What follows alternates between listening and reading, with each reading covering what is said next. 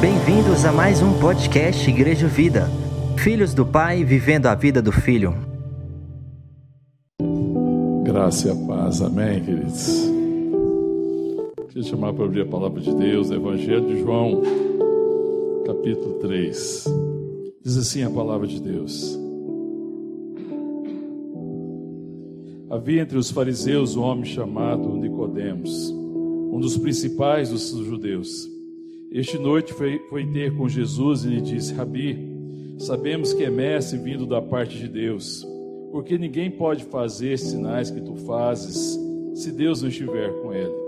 A isso respondeu Jesus: Em verdade, em verdade te digo que se alguém não nascer de novo, não pode ver o reino de Deus.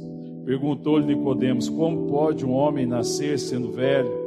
Pode porventura voltar ao ventre materno e nascer segunda vez? Respondeu Jesus: Em verdade, em verdade te digo, quem não nascer da água e do espírito não pode entrar no reino de Deus. O que é nascido da carne é carne, o que é nascido do espírito é espírito. Não te admires de eu te dizer, importa-vos nascer de novo. O vento sopra onde quer, ouves a sua voz, mas não sabe de onde vem, nem para onde vai. Assim é todo o que é nascido do Espírito. Então lhe perguntou Nicodemos: Como pode suceder isso? Acudiu Jesus: Tu és mestre Israel e não compreende essas coisas? Em verdade, em verdade te digo que nós dizemos o que sabemos e testificamos o que temos visto, contudo, não aceitais o nosso testemunho. Se tratando das coisas terrenas não me credes, como crereis se vou falar, falar das celestiais? Ora, ninguém subiu ao céu, senão aquele que de lá desceu, a saber, o Filho do homem que está no céu. E do, me, e do modo por que Moisés levantou a serpente no deserto, assim importa que o Filho do homem seja levantado, para que todo o que nele crê tenha vida eterna. Amém? Vamos orar. Pai, te louvamos, te agradecemos. Bendito seja o teu nome, adorado seja o teu nome para sempre, Pai. Louvado seja o teu nome, Senhor. Pai, te louvamos que estamos aqui na tua presença, por tua graça, por tua vida, pelo dom de Cristo, ó Deus, pela redenção, Pai, pela obra da cruz. Ó Deus, em nome de Jesus, te agradecemos por tudo que o Senhor já fez e ministrou. E pedimos agora, Deus, a tua palavra Fala conosco, Pai. Somos teus filhos e filhas, somos o teu povo, somos o rebanho do teu pastoreio e queremos ser apacentados pela verdade. Fala conosco, Paizinho. Em nome de Jesus. Amém. Amém, queridos. Podem sentar. A palavra aqui começa a relatar uma série de encontros né, que Jesus tem. E, e um deles é esse encontro aqui com Nicodemos, né? Um encontro marcante e, e muito revelador. Nicodemos é um fariseu, diz o texto, ele é um fariseu, um homem é, que ele é um dos principais dos sacerdotes, ele é membro do Sinédrio. O Sinédrio é o supremo tribunal do judeu. É um homem que conhecia a Bíblia, era um estudioso da palavra e conhecia a palavra. E era uma pessoa importante, uma pessoa respeitada no meio dos filhos de Israel. E ele vai à noite ter com Jesus. Né? O texto fala que ele à noite foi ter com Jesus. É muito interessante, né? porque ah, muita gente especula por que, que Nicodemos vai encontrar com Jesus à noite. Por que, que a mulher samaritana de Samaria vai encontrar com Jesus a meio-dia, né? É, muitos acham que Nicodemos foi encontrar com Jesus à noite porque não queria ser visto por outras pessoas, é, por outros fariseus, porque eles perseguiam Jesus mas Nicodemos está tomado de curiosidade. Ele está vendo o que está acontecendo com Jesus e ele está vendo testemunhos, apesar que a, do texto aqui para trás é, a gente não tinha visto muitas coisas a respeito dos testemunhos de Jesus, mas ele está falando de que ele fala assim: ninguém pode fazer esses sinais. Aqui atrás, um pouco, nós vimos o sinal das bodas de Caná da Galileia, está no capítulo 2, quando Jesus transforma água em vinho. E esse era um sinal. Isso anunciava a vinda do reino. estava falando que o Senhor estava enviando o Messias. O Messias estava vindo, era mais que um milagre, era um sinal. Era um sinal desse tempo da graça, desse tempo da visitação do próprio Deus. E certamente havia mais sinais. Tanto que João, no Evangelho, ele escreve: olha, que o que foi escrito aqui foi escrito para que vocês creiam que Jesus é o Filho de Deus e que crendo em Jesus tenham vida nele. Ele escreve aqui, João está escrito no Evangelho de João, e ele fala, mas aqui não está escrito todos os milagres, todos os sinais, porque se todos fossem escritos, não havia livro suficiente para escrever todas essas coisas. Então Nicodemos, ele tinha visto vários sinais. E por causa dos sinais que ele viu, ele vai atrás de Jesus. Ele está vendo alguma coisa diferente, ele está imaginando que ele é um mestre, tanto que ele chega lá e fala, né, no verso 2, é, na segunda parte aí ele já fala, né, Rabi, né, sabemos que é mestre vindo da parte de Deus, porque ninguém pode fazer sinais que tu fazes se Deus não estiver com ele. E ele se aproxima à noite, é, talvez realmente com essa preocupação, mas o que Nicodemos não consegue perceber é que a noite do coração dele era muito maior do que ele imaginava. Ele vai à noite se escondendo de alguma forma, mas existia uma noite muito escura no seu coração, muito maior do que ele imaginava. Ele está querendo esclarecer algumas dúvidas, ele está vindo com uma certa curiosidade, querendo entender, porque já que ele era conhecedor da letra, da palavra, mas ele está intrigado com Jesus, mas ele não está tá vendo o profeta, ele não está enxergando o Messias, ele não está enxergando o Salvador mas ele aparentemente é um mestre diferente dos outros, que está realizando sinais que está chamando a atenção dele. Mas, na verdade, a grande noite é o coração de, de Nicodemos. E essa é a realidade do mundo. As pessoas às vezes têm curiosidade a respeito de Jesus. E ficam curiosas a respeito dos sinais e fala é alguém diferente, mas não tem a revelação de que ele é o Salvador. Amém mas precisam dessa revelação. E não consegue compreender o tamanho da noite e da escuridão do seu coração. Nicodemos vai perceber nessa conversa com Jesus. É, depois eu vejo aqui no verso 3, eu quero ir verso a verso para a gente compreender melhor. É, ele fala assim, a isso respondeu Jesus, né? Quando ele fala, fala tudo isso aí para Jesus, Jesus fala assim: em verdade te digo, se alguém não nascer de novo, não pode ver o reino de Deus. É, e para um judeu como Nicodemos, ver o reino de Deus era não era uma coisa do momento. Ver o reino de Deus, para quem olhava ali para um, um, um, é, para um judeu como ele, para um fariseu, eles tinham uma perspectiva do reino vindouro. Eles tinham uma esperança na ressurreição. Os saduceus é que não criam na ressurreição. Os fariseus criam na ressurreição. Então, quando eles pensavam no reino de Deus, eles pensavam que na ressurreição, depois da ressurreição, então todos poderiam experimentar, todos os filhos de Israel iam experimentar do reino. E aí, para ele aqui é uma surpresa muito grande, quando Jesus fala para ele que é necessário nascer de novo. Porque para um fariseu experimentar o reino era viver uma vida de cumprir a lei de ter uma vida aqui, de ter um certo comportamento, e por causa de um certo comportamento, por um esforço humano, ele conquistar a salvação. E no reino, na ressurreição, eles pertencerem ao reino, não se perderem.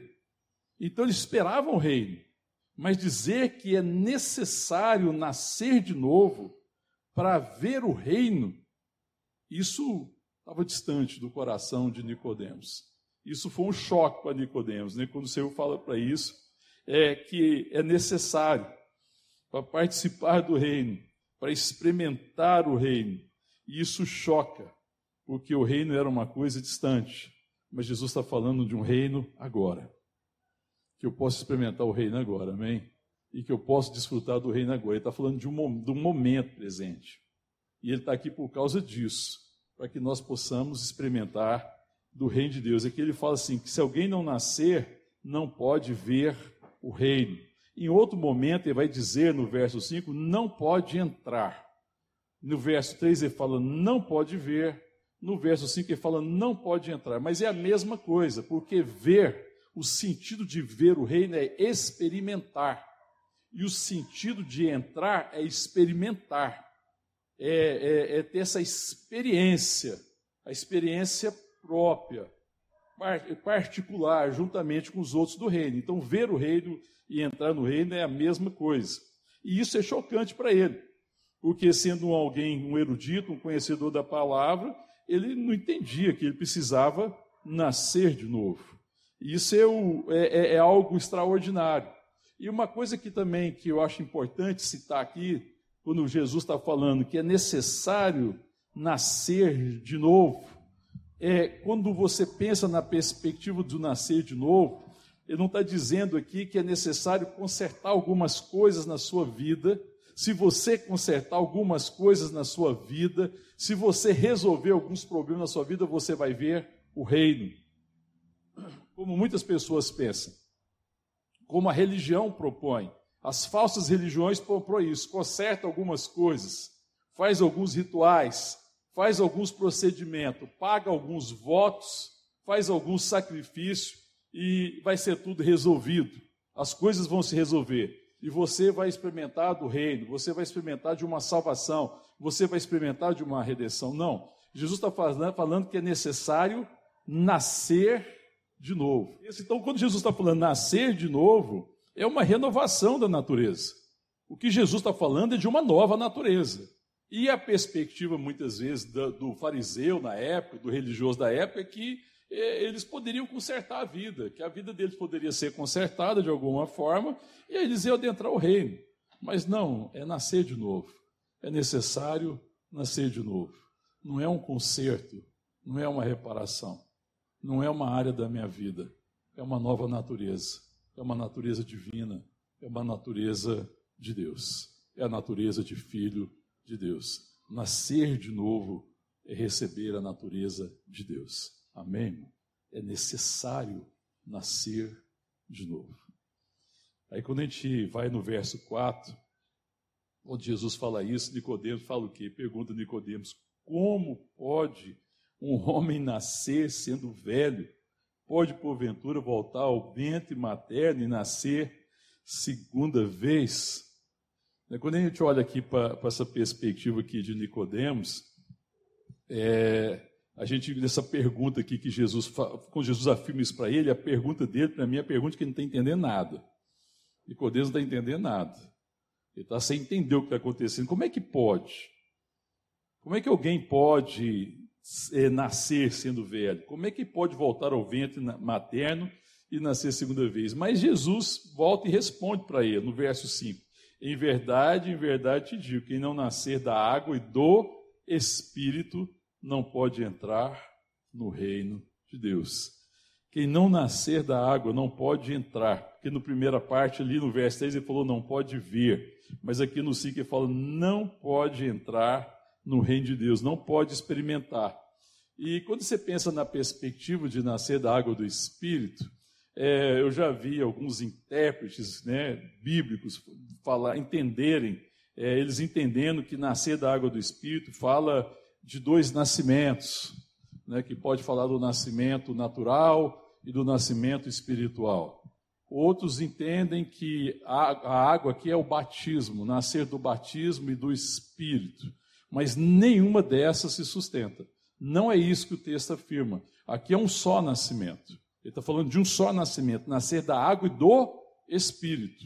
Não é um nascimento da água e um nascimento do espírito, é o nascimento da água e do Espírito, ele está falando de uma coisa só. E a água, e o sentido que a água tem, e aí Nicodemos deveria compreender, é por isso que Jesus está questionando Nicodemos, depois vai falar, ah, você é mestre em Israel e não compreende essas coisas, porque a água no Antigo Testamento e a palavra que eles tinham era o Antigo Testamento, falava de purificação. A água estava sempre associada à purificação, principalmente se a água estivesse associada ao Espírito. A água e o Espírito fala de purificação. Então, quando ele está falando de nascer de novo da água e do Espírito, ele está falando da purificação que o Espírito Santo vai fazer ao me regenerar, da regeneração, dessa purificação que Deus faz, do perdão dos pecados, de nascer de novo, de não ter mais culpa, de ser justificado, de ser nascido do Espírito, de ser regenerado. Ele fala de uma renovação.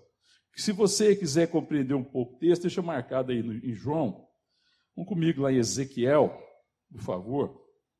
Capítulo 36 de Ezequiel, para a gente compreender melhor. Capítulo 36, verso 25. Achou aí? Ezequiel, capítulo 36, o verso é o 25. Diz assim: Então aspergirei água pura sobre vós e ficareis purificados de todas as vossas imundícias e de todos os vossos ídolos vos purificarei. Você vê que essa é a profecia que está em Ezequiel, quando Deus fala exatamente da renovação na vinda do Filho de Deus e na renovação do Espírito Santo.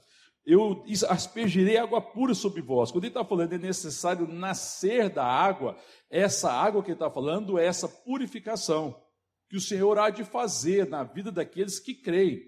Esse é o nascimento da água. É, e ele diz assim, o verso 26, Dar-vos-ei coração novo, e porei dentro de vós espírito novo. E tirarei de vós o coração de pedra, e vos darei coração de carne, e o verso 27, porei dentro de vós o meu espírito, e farei que andeis os meus estatutos, e guardei os meus juízos, e os os observeis. Então, quando ele está falando de nascer da água do Espírito, ele está falando exatamente como está nessa profecia de Ezequiel.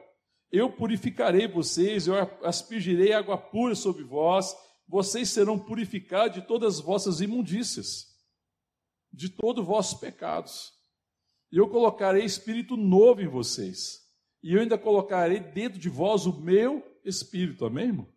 Então, nascer da água e do espírito tem a ver com isso aqui. E não tem nada a ver com o batismo, porque o batismo ele é uma consequência do novo nascimento. O batismo acontece depois. O batismo é um sinal. O batismo é uma ordenança, é um sacramento que diz que eu nasci novamente, que eu fui redimido e que agora eu estou sob nova direção. Eu agora estou sob a direção do Espírito Santo, amém, irmão? A gente devia pôr uma plaquinha todo mundo que batiza na frente e atrás, sob nova direção. Você já viu num lugar? Tem uma padaria ali perto de casa. Ela deve estar pela terceira vez sob nova direção. Tem ideia errada, alguém compra, aí o pessoal quer que o pessoal volta lá, né? Fala, gente, as coisas mudaram. Aí está a placa lá, sob nova direção. Então você fala, deve ter novidade, vamos lá ver o que está acontecendo. Você vai na padaria. Mas o crente nascido de novo, do batismo, ele devia estar com essa placa, ostentando uma placa dizendo sob nova direção, sob a direção do Espírito, nascido de novo. Agora a direção do eu não prevalece. Eu sou nova criatura, amém, irmão? É um lugar novo. Você chega na padaria lá, você pensa lá, o prédio aparentemente o mesmo. Você aparentemente é o mesmo, mas você é nova pessoa. Aí na padaria que está lá sob nova direção é tudo novo. Os valores são novos, as coisas que tem lá são diferentes, é tudo novo. O atendimento é novo, tudo mudou. É totalmente diferente, só o lugar que é o mesmo. E assim acontece conosco, amém? Sob a direção do Espírito, lavados, redimidos, purificados. Então, quando Jesus está falando isso para Nicodemos, ele está falando a respeito do que está aqui. Se você ler um pouquinho mais também, em, em Jeremias, também vai, vai, vai, ter Jeremias 31, volta um pouquinho na verdade, né? volta aí antes de Ezequiel. Se você voltar um pouquinho, você vai chegar em Jeremias. Vamos ver esse texto, para você marcar esse texto também, que é um texto muito importante. Verso 31, Jeremias 31, 31. Achou aí? Quando está firmando essa aliança, nova aliança com Israel, ele diz assim, profeta Jeremias, falando da parte do Espírito Santo. E eis vem dias, diz o Senhor, em que firmarei nova aliança com a casa de Israel e com a casa de Judá. Não conforme a aliança que fiz com seus pais no dia que os tomei pela mão para tirar da terra do Egito, porquanto eles anularam a minha aliança, não obstante eu os haver desposado, diz o Senhor. Porque essa aliança que farei com a casa de Israel depois daqueles dias, diz o Senhor, na mente lhes imprimirei as minhas leis, também no coração las escreverei. Eu serei o seu Deus, e eles serão o meu povo. Não ensinará jamais cada um ao seu próximo, nem cada um ao seu irmão, dizendo: Conhece o Senhor, porque todos me conhecerão, desde o menor até o maior deles, diz o Senhor, pois perdoarei as suas iniquidades e dos seus pecados jamais me lembrarei. Amém? Glória a Deus. Esse é o novo nascimento. Quando ele fala aqui, nascendo da água do Espírito, que é necessário nascer da água e do Espírito Santo. Amém, querido? Depois ele prossegue, no verso 7, não te admires de eu te dizer, importa-vos nascer de novo. O que é nascido, não, o que é nascido, aliás, eu pulei, né, o verso 6 agora, né? É, primeiro eu falava no 5, não, é, é, é, precisa nascer da água do Espírito. Agora o 6, o que é nascido da carne é carne, o que é nascido do Espírito é Espírito. Não te admires eu te dizer, importa-vos nascer de novo. É, o Espírito Santo de Deus é que produz então uma nova natureza, e a natureza espiritual. Por isso que Jesus está dizendo aqui: o que é nascido da carne é carne. Ele está falando do nascimento natural. Aqui sim ele está falando do nascimento natural. Mas o que é nascido do Espírito é Espírito. Existe uma separação absoluta. A carne não pode herdar o reino de Deus. Ninguém herda o reino de Deus porque nasceu no, na, em Israel simplesmente. É preciso crer, é preciso nascer de novo, é necessário nascer de novo. Ninguém é, é recomendado aos céus porque nasceu numa casa cristã, a não ser que ele creia. É necessário nascer de novo. Existe promessa, sim, existe promessa para os filhos, mas é necessário crer. Amém, queridos? É necessário crer. Por isso que o testemunho jamais deve terminar, porque deve haver o testemunho, o testemunho de Cristo em nós. Por isso que os pais devem realmente é, continuar testemunhando até que os filhos creiam. Porque ninguém herda o reino. Não é porque alguém nasceu numa casa cristã que ele herda o reino. É necessário nascer de novo, amém, queridos? É necessário ter essa experiência, é necessário nascer da água do Espírito.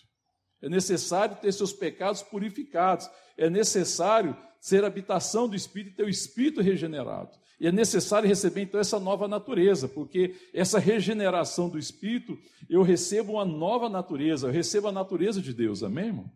Glória a Deus, irmão é necessário, porque o que é nascido da carne é carne, o que é necessário, o que é nascido do Espírito é Espírito. Não te admires de eu te dizer, importa-vos nascer de novo, é necessário nascer de novo. E aí ele continua, Jesus dizendo: O vento sopra onde quer, ouves a sua voz, mas não sabes de onde vem, nem para onde vai. Assim é todo o que é nascido do Espírito. É interessante, né? Porque ele faz analogia do espírito com o vento. O vento, você não sabe exatamente de onde ele vem, ele não vem com forma visível. Eu não enxergo o vento, mas eu vejo os efeitos do vento. Os efeitos do vento são perceptíveis. Eu vejo o movimento nas folhas das árvores, eu vejo o movimento do vento na poeira que levanta, no redemoinho, eu vejo o efeito do vento na tempestade, eu não sei quando ele vem, de repente ele chega e aparece, eu nem imagino, dali a pouco o vento passou, eu não consigo compreender, mas os seus efeitos são percebidos.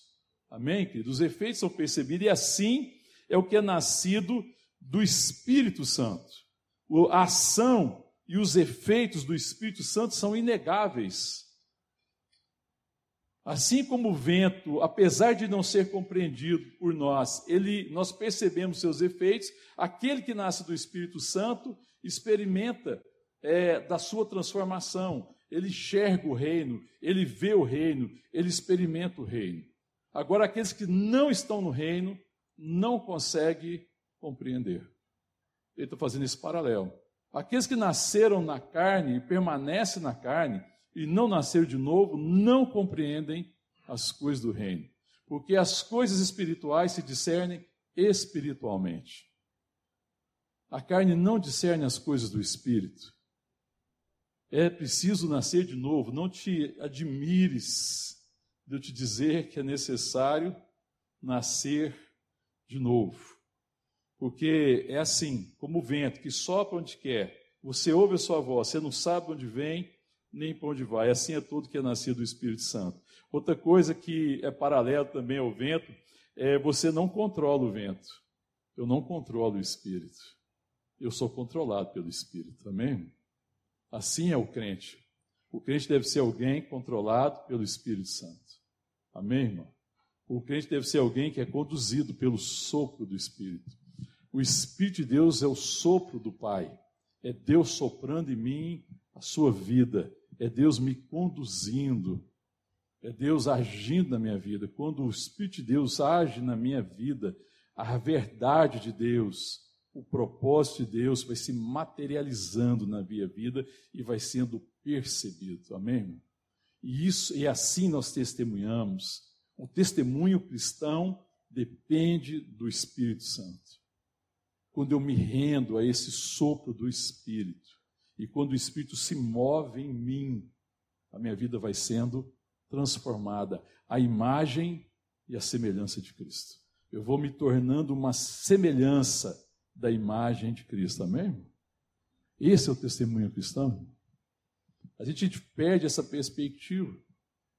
Porque a gente pensa que às vezes é só uma questão de nascer de novo. Mas esse mesmo Espírito que traz a regeneração e o novo nascimento, ele é aquele que sopra e que me conduz, que controla a minha vida, aquele que eu preciso me render. Então, o homem e a mulher nascido de novo deve ser alguém entregue ao vento do Espírito. Amém, irmão? Aleluia, irmão. Glória a Deus. Deve ser alguém que, que se entregou, que, que é conduzido. É por isso que as pessoas que não creem, não compreendem o reino e não enxergam o reino. Outra coisa, quando eu penso na perspectiva do vento, que ele vem, ele sopra onde ele quer, porque Jesus está falando, ele sopra onde ele quer, o Espírito Santo nos conduz conforme a vontade do Pai soberanamente. Amém? Eu não sei. Eu não sei como é que Ele vai me conduzir amanhã. Eu não sei onde eu estarei amanhã. Mas eu sei que eu posso ser conduzido por Ele. Amém? E de forma soberana vai me conduzir de forma que todas as coisas cooperarão para o meu bem. Amém? E o meu bem maior é ser semelhante a Jesus quando ele conduz a vida do Filho de Deus, é para que ele seja semelhante a Jesus. Amém? Nicodemos está perplexo diante de tudo isso. Quando eu penso também do novo nascimento ainda aqui, do vento, é outra coisa que é fundamental, que nós podemos extrair aqui desse texto, quando ele fala que o vento é só para onde quer, você ouve sua voz, não sabe de onde ele vem, nem para onde ele vai, Assim é tudo que é nascido do Espírito Santo. Aquele que é nascido de Deus, ele tem origem e tem destino em Deus. Novo nascimento é ter origem em Deus e ter destino em Deus. Amém, irmão? Porque a palavra de Deus diz que todas as coisas foram feitas por Ele e para Ele. Então eu tenho que aprender a render a minha vida essa direção do Espírito para que tudo que eu faça tenha origem na vontade de Deus. Aprender a buscar a vontade de Deus a cada dia o Espírito Santo, que é o Espírito de habitação, ele não foi dado a mim, nem a você, nem foi dado à igreja para ser aquele que me socorre nos momentos das dificuldades. Não, ele foi dado a nós para ser aquele que me conduz, que ministra o meu coração, que está comigo todo o tempo. João, aqui no próprio evangelho dele, vai dizer: o Espírito Santo, o Espírito da verdade, que estará conosco todos os dias, estará para sempre conosco, amém, irmão? O Espírito que habita comigo, que eu posso todos os dias me voltar para Deus e falar: Senhor, me conduz, sonda o meu coração, sonda os meus motivos, vê se há em mim algum caminho mau e me conduz pelos caminhos de vida eterna. O Espírito Santo não foi dado para ser é alguém que ocasionalmente me socorre. Não é para me socorrer, para me salvar dos meus problemas, das minhas tribulações. Apesar que Deus graciosamente faz isso. Mas Ele foi me dado muito mais do que isso, para ser aquele que me guia.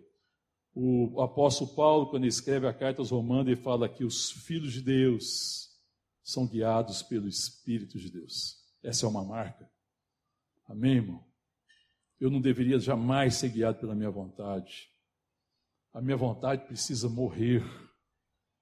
Eu preciso decretar de vez a morte da vontade humana para viver uma vontade bendita, porque a vontade humana ela é fraca, ela é caída, ela é inferior.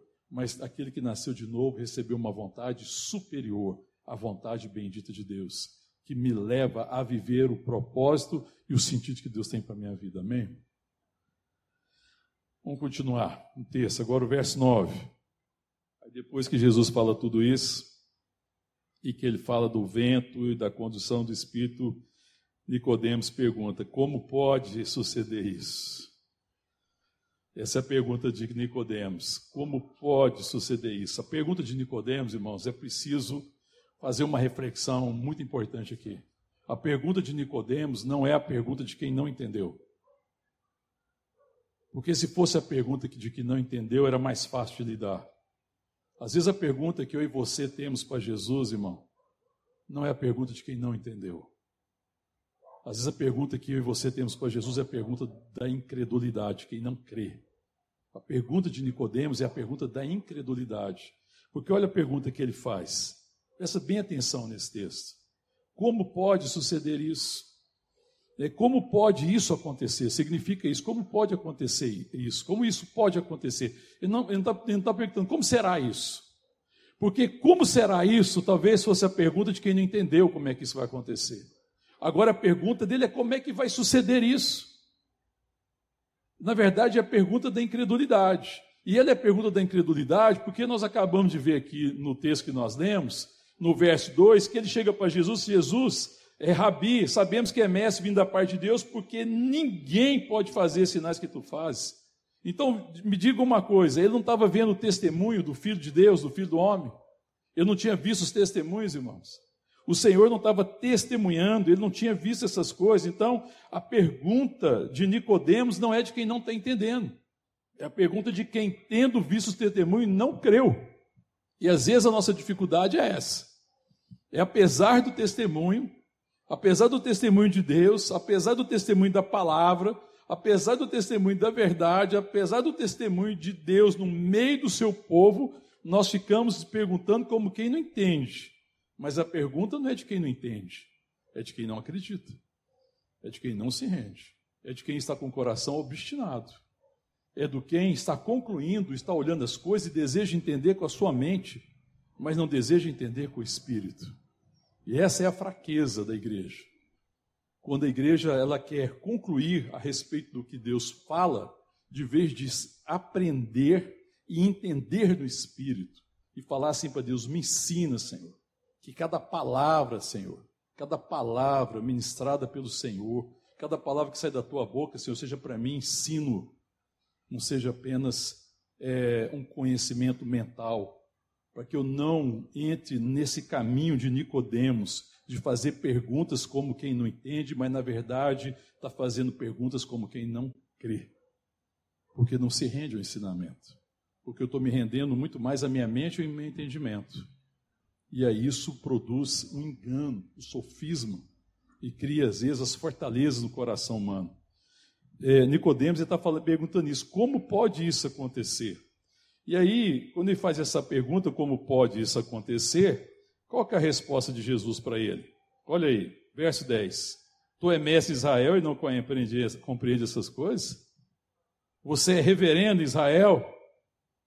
Você é Mestre, você é líder da classe de ensino, você é o estudioso da Bíblia, você é o teólogo, você é o que estudou a Bíblia, estudou todas as coisas e você não compreende isso. Você não está compreendendo. A pergunta de Jesus, ele vai ligar exatamente nesse ponto, porque se ele é estudioso e se a palavra lá em Ezequiel que nós acabamos de falar, está falando do novo nascimento, e está falando como é que se dará o novo nascimento, que Deus vai mudar o coração do homem, vai tirar o coração de pedra, vai dar um novo coração, vai regenerar o espírito, vai dar um novo espírito, então vai se suceder dessa forma, por uma obra e uma iniciativa de Deus nos dando a sua natureza. E ele está perguntando: você é mestre em Israel e não compreende essas coisas? Então, irmão, é a pergunta da incredulidade. Não é a pergunta de quem não entendeu. Porque Jesus tem toda a paciência. Sempre teve com quem não entendeu. Jesus não está tendo muita paciência com quem, apesar do testemunho, não crê. E às vezes a, a, realidade da igreja, infelizmente, é essa. Apesar de todo o testemunho de Deus, às vezes nós somos o povo que não crê. Mas a gente faz pergunta como quem não entende. Mas nosso problema não é entendimento. Nosso problema é render o coração e falar: Senhor, me ensina. Eu preciso ser ensinado. Senhor, eu preciso de ser um homem ou mulher dependente do Espírito Santo. Eu preciso confessar, Senhor, eu penso tanto que eu sou um homem ou mulher arrogante, que quero viver uma vida autônoma. Eu quero viver uma vida, assim, de autonomia. Eu quero viver uma vida que eu não dependo de ninguém. Senhor, eu quero traçar do meu jeito. Eu faço as minhas escolhas. Eu sei o que é melhor. Eu sei o caminho que eu devo andar. Eu sei as escolhas que eu devo fazer. Pensa o tamanho do orgulho e da soberba. Mas o humilde que entendeu que foi salvo de si mesmo, e que precisa ficar livre de si mesmo e fala: Deus, me conduz, som do meu coração.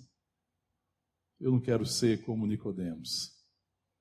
Eu não quero fazer a pergunta da incredulidade. Eu quero falar, eu quero dizer, Senhor, eu não estou entendendo nada, mas o Senhor pode me ensinar, amém, irmão? Já falou isso para Jesus, irmão? Senhor, eu não estou entendendo nada, mas o Senhor pode me ensinar. Nicodemos podia falar isso para Jesus. Senhor, eu não estou entendendo nada, me ensina. Mas a pergunta é: como é que pode acontecer isso?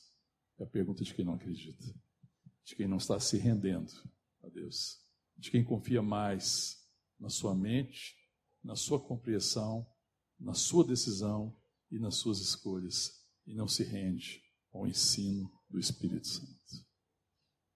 Você é mestre em Israel? Aí Jesus vai dizer para ele, vai continuar, verso 11: em verdade, em verdade te digo, que nós dizemos o que sabemos e testificamos o que temos visto, contudo não aceitais o nosso testemunho. Veja a dificuldade, irmão. A falha de Nicodemos é não crer no testemunho do Filho de Deus. A questão não é não entender. A questão é não crer. Por isso que Jesus fala para ele. Por isso que Jesus está questionando. Você é mestre Israel, você não compreende essas coisas. Em verdade, em verdade te digo, nós dizemos o que sabemos e testificamos o que temos visto. Contudo, não aceitais o nosso testemunho. Veja, e o Senhor tem sempre testemunhado à nossa volta da sua graça, o Senhor tem testemunhado do seu amor, o Senhor tem testemunhado da sua vontade, o Senhor tem testemunhado do seu propósito. O nosso problema não é não entender, o nosso problema muitas vezes é não crer. O Senhor precisa nos curar da incredulidade. Assim como precisava curar Nicodemos da incredulidade. A gente olha e fala, ah, Nicodemos não estava entendendo. Num primeiro momento parece que Nicodemos não está entendendo. Depois a gente percebe que Nicodemos não crê, porque ele tinha testemunho. E nós temos recebido testemunho. Existe uma nuvem de testemunho à nossa volta. Deus nos dê graça para crer. Amém. E Jesus ainda continua. E ele fala, olha o verso 12: Se tratando das coisas terrenas, não me credes, como quereis se vos falar das celestiais? Aí é um texto difícil, né? Que você fala, puxa, o que está acontecendo aqui? Se falando das coisas terrenas você não crê, como é que você vai crer se eu te falar das coisas celestiais? Mas veja que a mente de Nicodemos é uma mente que já estava sendo muito tomada pelo engano porque o Senhor está falando das coisas que Ele está fazendo agora. Agora é a vinda do reino. Agora é o tempo da salvação. E essa salvação está acontecendo na terra mesmo. Está acontecendo agora. Gente, Jesus não estava nos céus distante. É o Filho de Deus encarnado. Ele estava no meio de nós. Eu estou falando das coisas da terra que estão acontecendo agora. Ou estou falando das coisas da terra. Eu estou falando do momento presente. Se você não compreende, eu estou testemunhando, você viu o testemunho, Nicodemos? Você chegou aqui dizendo que viu os testemunhos, você tem visto testemunhos, eu estou falando das coisas da agora, do novo nascimento, que é necessário nascer de novo, que é necessário nascer da água do Espírito, a palavra profetiza que o Senhor faria isso. Se eu estou te falando dessas coisas da terra agora, do momento presente, como será se eu te falar das coisas celestiais, das coisas futuras, do reino é, consumado, quando se consumar o reino, daquele tempo glorioso, quando todo o povo de Deus for resgatado de novo céu, de nova terra, como é que você vai compreender as coisas futuras se você não consegue compreender as coisas presentes? Do que, que adianta eu falar dessas coisas futuras se você não consegue compreender das coisas presentes? Nicodemos, creia, é necessário nascer de novo. Isso são as coisas que você precisa aprender agora. Depois eu vou poder falar para você das coisas do céu. Agora o Senhor está dizendo para nós, agora o Senhor está dizendo para essa geração: eu estou falando das coisas da terra, eu estou falando das coisas desse tempo. Esse tempo é tempo da salvação. Importa-vos nascer de novo. E depois eu te falarei das coisas celestiais. Amém? Porque as coisas celestiais vão ser discernidas espiritualmente é necessário ter espírito novo, é necessário nascer da água e do Espírito Santo. E aí eu compreenderei as coisas celestiais, senão nós não vamos compreender. E Jesus prossegue: Ora, ninguém subiu ao céu senão aquele que de lá desceu, a saber, o Filho do Homem que está no céu. Aí você fala, gente, mas por que, que Jesus está falando isso aqui? Né? O que, que tem a ver o verso 13? Na verdade, existia uma especulação na época de Jesus, quando Jesus está cumprindo o seu ministério aqui na terra, de que alguns santos, alguns santos antigos, eles tinham recebido uma revelação especial, eles tinham subido ao céu de alguma forma, Deus tinha levado eles até os céus e tinha dado a eles uma compreensão especial a respeito dos planos de Deus. Existia essa conversa. Esse negócio rodava naquela época. E Jesus está falando para ele, falou assim: ninguém subiu aos céus. Todas essas conversas são falsas, elas estão distantes da verdade do Evangelho. Não existe um outro caminho, porque o caminho era Cristo. Não existe outro meio de salvação. Não é uma compreensão melhor, não é uma sabedoria especial, porque isso já aconteceu em todas as épocas, sempre houve essa história: ah, se você tiver uma sabedoria especial, um conhecimento especial, você vai conseguir alcançar tal nível, tal espiritualidade. Sempre existiu, existe até hoje, existe em muitas religiões, às vezes existe no meio evangélico, irmão, na próprio meio cristão. Como se pudesse haver um conhecimento fora da verdade da palavra. Mas Jesus, ele é o caminho, ele é o único caminho. Ninguém vai ao Pai a não ser por ele. E ele falou assim: ninguém subiu aos céus. Não existe outro conhecimento, Nicodemos. Porque às vezes Nicodemos vai pensar assim: será que me falta algum conhecimento? Não, Nicodemos, falta você crer. Salvação é pela fé. A gente nasce de novo pela fé. Simplesmente assim. Simples assim. É preciso se render. É preciso reconhecer a perdição. É preciso passar pelo batismo de João. O batismo de João era um batismo de arrependimento, reconhecendo eu preciso ser purificado dos meus pecados. João é aquele que preparou os caminhos do Senhor. E ele pregava: arrependei-vos, porque está próximo o reino dos céus. Está chegando, está entre nós aquele que dá o Espírito Santo para que você nasça de novo. Reconheça a sua necessidade. Nicodemos, reconheça. Você não precisa de conhecimento, você não precisa de sabedoria, você não precisa de mais um livro, você não precisa de mais uma teoria. Você precisa crer. Você precisa se render ao testemunho do Filho de Deus. Ninguém subiu aos céus. Ninguém subiu aos céus. Só aquele que de lá desceu. Ora, ninguém subiu aos céus senão aquele que de lá desceu, a saber quem? O Filho do Homem que está nos céus, que está na terra, mas também que está nos céus. Porque Jesus traz a revelação da salvação e a redenção porque ele veio dos céus. E quando nós somos redimidos e nascemos de novo, nós nascemos dos céus. A nossa origem se torna o céu e a gente volta para o céu. É por isso que eu falo que crente não vai para o céu, crente volta para o céu, porque eu nasci de novo, a minha pátria é celestial. Então eu não vou para o céu, eu vou voltar para a minha pátria, porque a minha pátria é celestial. Eu nasci do céu, a minha origem está em Deus. Deus me redimiu eu voltarei para ele. Amém? Glória a Deus. E o versículo 14. E de modo porque Moisés levantou a serpente no deserto, assim importa que o filho do homem seja levantado. Vocês sabem a história, né? Está lá em Números. Depois você quiser ver lá, Números capítulo 21, verso 4 a 9. O que, que aconteceu lá? O povo está. Deus tirou o povo do Egito, está conduzindo o povo para Canaã, né? para a terra da promessa. Aí o que, que aconteceu? Uma série de problemas. O que, que aconteceu nesse momento aqui de Números, capítulo 21? O povo estava o quê? O que, que crente gosta de fazer, irmão? Infelizmente. Reclamar, murmurar. Gosta, né? Impressionante. Misericórdia. Isso aí é antigo, não é coisa nova. Meu Deus. E aí o povo estava murmurando, povo estava reclamando e falando: é, você tirou a gente lá do Egito, porque lá não tinha sepultura suficiente para enterrar a gente aqui nesse deserto, nesse lugar árido e não sei o que, reclamando. Aí o que, que aconteceu? Deus enviou o que lá para o meio deles, irmãos? Serpentes. Cadê os que fizeram a escola dominical que, ou que fizeram a classe das crianças? Ele sabe, às vezes os adultos sabem, eles sabem essas histórias. Conhece a história bíblica. Deus enviou serpentes abrasadoras. E o que, que acontecia? Essa serpente mordia as pessoas, e as pessoas que eram mordidas pela serpente morriam.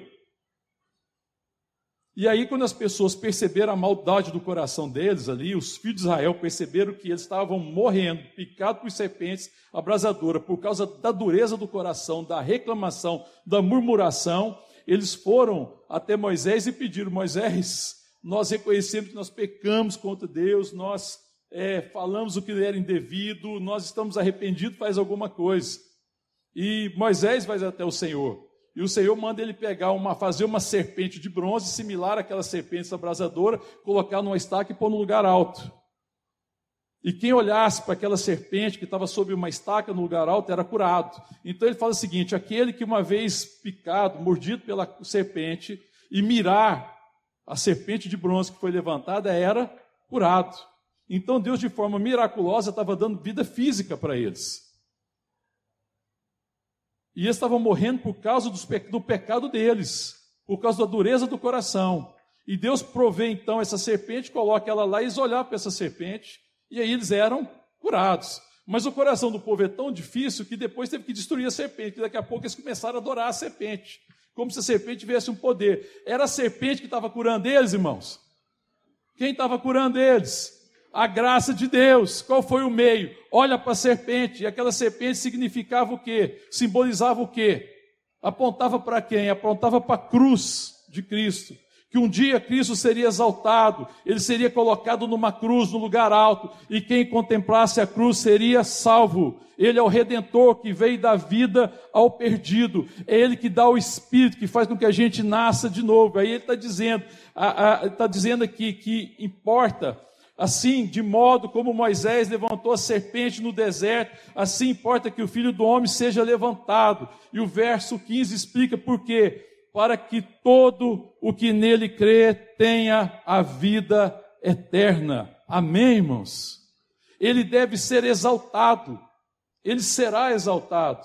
E essa aqui é a resposta para Nicodemos.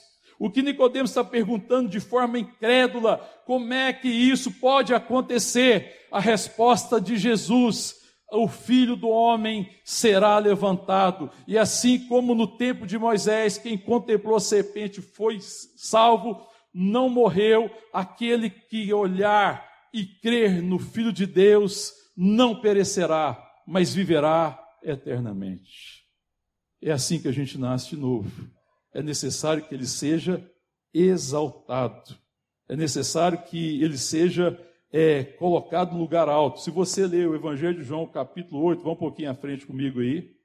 No próprio Evangelho de João ainda, capítulo 8 do Evangelho de João, verso 28. Disse-lhe, pois, Jesus: Quando levantardes o filho do homem, então saberei que eu sou, e nada faço por mim mesmo, mas falo como o Pai me ensinou. Quando levantardes o filho do homem, está falando do que, irmão? Da crucificação. E quando Jesus for crucificado, então vocês saberão que eu sou. Eu sou o que sou. Eu sou o Deus. Eu sou o Salvador. Eu sou o Redentor. Eu sou aquele que te redime. Eu sou aquele que te salva. Eu sou aquele que te ama. Eu vim te curar da sua orfandade. Eu te farei meu filho. Eu te farei minha filha. Amém. Eu te trarei de volta eu te criei para você viver a roda da minha mesa. Eu te criei para que você viva na minha presença. Eu te criei para que você seja guiado pela vida minha. Eu repartirei a minha vida com você. Eu derramarei sobre vós o Espírito Santo. Eu te salvarei. Amém. Eu te darei o propósito original. Deus nunca mudou de plano, irmão. O plano de Deus sempre foi ter um povo seu que ande na sua presença, que conheça a sua vontade, que tenha prazer na sua vontade e que tenha Deus exaltado na sua vida e no seu coração. Amém. Quando eu for levantado, vocês saberão que eu sou. Porque nem os discípulos conseguiam compreender perfeitamente a grandeza da obra daquilo que Deus estava fazendo. Se você continuar no Evangelho de João ainda, capítulo 12, verso 32. Quando está chegando ali o momento de Jesus, está chegando mais próximo né, ainda, já está aproximando e tal. E ele diz assim, verso 32: E eu, quando for levantado da terra, atrairei todos a mim mesmo. Ele está falando da exaltação. Quando eu for levantado da terra, é claro, irmão, que essa exaltação envolve duas coisas fundamentais: a cruz e a ascensão de Cristo. Porque as duas coisas estão intimamente ligadas. Você vai ver que o Novo Testamento está sempre associando intimamente a exaltação, o sacrifício, a morte de Cristo e a sua ascensão ao Pai, a volta, quando ele vai e envia o Espírito Santo. Porque o Espírito Santo não seria dado enquanto ele não fosse glorificado ele deveria ser exaltado. E na cruz é exaltado o Deus Salvador, o Redentor, é exaltado a sua graça. Ele é o Deus exaltado. E é essa exaltação que atrai as pessoas. Veja que ele fala assim: quando eu for exaltado, eu atrairei todos a mim mesmo. Ele está falando de duas coisas: a cruz, o sacrifício, e quando ele voltasse para o Pai e enviasse o Espírito, e o Espírito convencesse o homem que nós estamos perdidos, que nós precisamos nascer de novo e que Cristo é o Redentor. E que se eu crer no sacrifício do Filho de Deus, então eu terei a vida eterna. Não perecerei. Amém? Eu atrairei todos a mim mesmo. É por isso que Cristo deve ser exaltado no meio da igreja. E Cristo é exaltado no meio da igreja, irmão, quando eu sou guiado pelo Espírito Santo. Quando eu, a minha vida fala que o sacrifício de Cristo não somente me redimiu dos meus pecados, não somente me purificou. Eu não nasci só da água, mas eu nasci do Espírito. Eu, além de ter sido regenerado, eu sou guiado diariamente pelo Espírito de Deus. O sopro que me faz andar e viver é o sopro de Deus, é o sopro do Espírito. Esse é o motivo. É por isso que Jesus está dizendo, e ele conclui isso aqui, para que todo que nele crê tenha vida eterna. E aí depois tem o verso 16 e nós não lemos. Talvez um dos versos mais conhecidos. Porque Deus amou o mundo de tal maneira que deu seu Filho unigênito para que todo que nele crê não pereça, mas tenha a vida eterna. Amém, irmão? Veja, irmão, que o problema desse mundo não é um problema de entendimento. O problema desse mundo é não crer no testemunho acerca do Filho de Deus. Veja que esse mundo vai ser redimido da sua incredulidade, tanto quanto a igreja testemunhar que nós somos filhos de Deus e que nós somos resgatados por causa daquela cruz. Por causa do Calvário nós nascemos de novo. Por causa do sacrifício do Filho de Deus nós recebemos nova vida. E agora nós vivemos para Ele. Agora nós somos pequenos cristos. Agora nós somos cristãos. A nossa vida aponta o Filho de Deus. Ele deve ser exaltado. Amém o Senhor deve ser exaltado no meio da igreja. Não permita que a sua vontade seja exaltada. Não permita que a sua ganância e a sua cobiça seja exaltada na sua vida. Nunca permita isso. Mas permita que somente Cristo seja exaltado na sua vida mesmo. Que Cristo seja exaltado na nossa vida. E se eu não nascer de novo, irmão, então é preciso nascer de novo. É preciso me entregar, é preciso me render. Se eu sou alguém nascido de novo, então que ele seja exaltado em mim. Amém? Porque aquele que não é nascido de novo precisa conhecer o Cristo exaltado, precisa contemplar a cruz, precisa se render, porque a vida está nele. A gente tem que sair do lugar da incredulidade, temos que admitir que as nossas perguntas são muito mais perguntas de quem não crê do que não, do que não entende. Porque o Senhor está se revelando, amém? Esse é o tempo da salvação. O Senhor está salvando, o Senhor está redimindo. Amém? Ficar de pé, vamos orar, irmãos. O Senhor foi exaltado para que todo aquele que nele crê não pereça, mas tenha vida eterna. Amém? Quando a gente olha esse texto e faz uma leitura desapercebida, parece que Jesus não concluiu as respostas para Nicodemos. Mas Jesus apontou o caminho. Ele continuou testemunhando, amém? Apesar da incredulidade de Nicodemos, ele respondeu. A pergunta de Nicodemos é como é que isso pode acontecer? Como que pode acontecer isso? Como é que alguém pode nascer de novo, irmão? Vai voltar para o vento materno? Como é que alguém sendo velho, Nicodemos era uma pessoa de certa idade. Ninguém era membro do Sinédrio, que era o tribunal dos judeus, se não tivesse uma certa maturidade alguém que tinha estudado a palavra de Deus, alguém que era religioso, alguém que talvez tivesse uma moral muito acima da média, mas alguém perdido, alguém que não sabia o que era nascer de novo, alguém que estava fazendo a pergunta da incredulidade, alguém que, apesar do testemunho, estava crendo. Apesar do testemunho, dos sinais, dos milagres, das maravilhas, eu não estava crendo. Mas Jesus continua até o fim e falou assim: Nicodemos, quando eu for levantado, eu atrairei todos a mim, porque o Senhor queria atrair Nicodemos até ele. Amém. Nicodemos é o curioso que precisava ser atraído. Era alguém que queria resolver a sua curiosidade, talvez ganhar um pouco mais de entendimento. Mas o Senhor queria dar para Nicodemos vida nova, amém? Esse mundo não precisa de mais entendimento. O mundo precisa de vida nova, amém, irmão? A nossa casa precisa nascer de novo, amém, irmão? Nossa casa não precisa de mais explicação.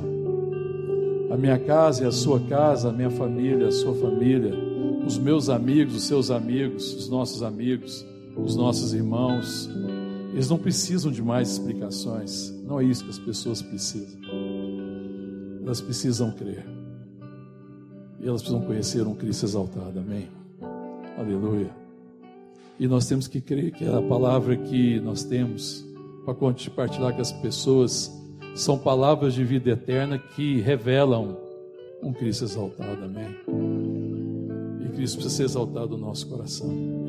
Lá em Isaías, a palavra, quando fala de maravilhoso conselheiro, Deus forte, Pai da eternidade, príncipe da paz. Na verdade, está falando de um Deus exaltado, amém? E tem um cântico que diz, diz assim: exaltado, seja exaltado. E talvez seja uma oração para a gente fazer essa semana. Orar para que Ele seja exaltado em nós, amém, irmão? Para que aquele que contemplar o Cristo exaltado não pereça, mas tenha vida eterna. Que a gente seja testemunha de novos, novos nascimentos. Amém? Fecha teus olhos. Eu não sei qual é a sua experiência. Eu não sei se você é como Nicodemos e você precisa entregar a sua vida hoje para o Senhor. Eu não sei se o Senhor está te chamando hoje aqui e Ele quer que você contemple a cruz. O Senhor quer que você contemple o Calvário. O Senhor quer que você conheça a salvação. Talvez você tenha dúvida de salvação e Ele veio dizer para você que eu sou o seu Salvador olha para mim, você será salvo. Assim como contemplaram a serpente no deserto e foram salvos, olha para mim, você será salvo. O Senhor quer revelar isso ao seu coração. Mas se você já nasceu de novo da água e do Espírito, Ele quer te chamar para viver uma vida de Cristo exaltado, amém? Ele quer guiar a sua vida, a minha vida, Ele quer ser o meu sopro diário, amém, irmão? Que o Espírito Santo seja o seu sopro diário. Que de manhã você sinta o doce e suave soprar do Espírito Santo no seu coração. Falando assim: minha filha, meu filho, hoje eu te conduzirei. Eu vou te conduzir por caminhos de vida eterna. Porque esses são os caminhos que eu tenho para você caminhos de vida eterna. E nesses caminhos de vida eterna, Cristo é exaltado nas nossas vidas. Isso atrai o perdido. Amém, querido? É isso que atrai o perdido. Cristo exaltado. Fala com Deus. Pede para Ele ministrar ao teu coração naquilo que você precisa de revelação. Ele está entre nós. Ele quer revelar-se a nós.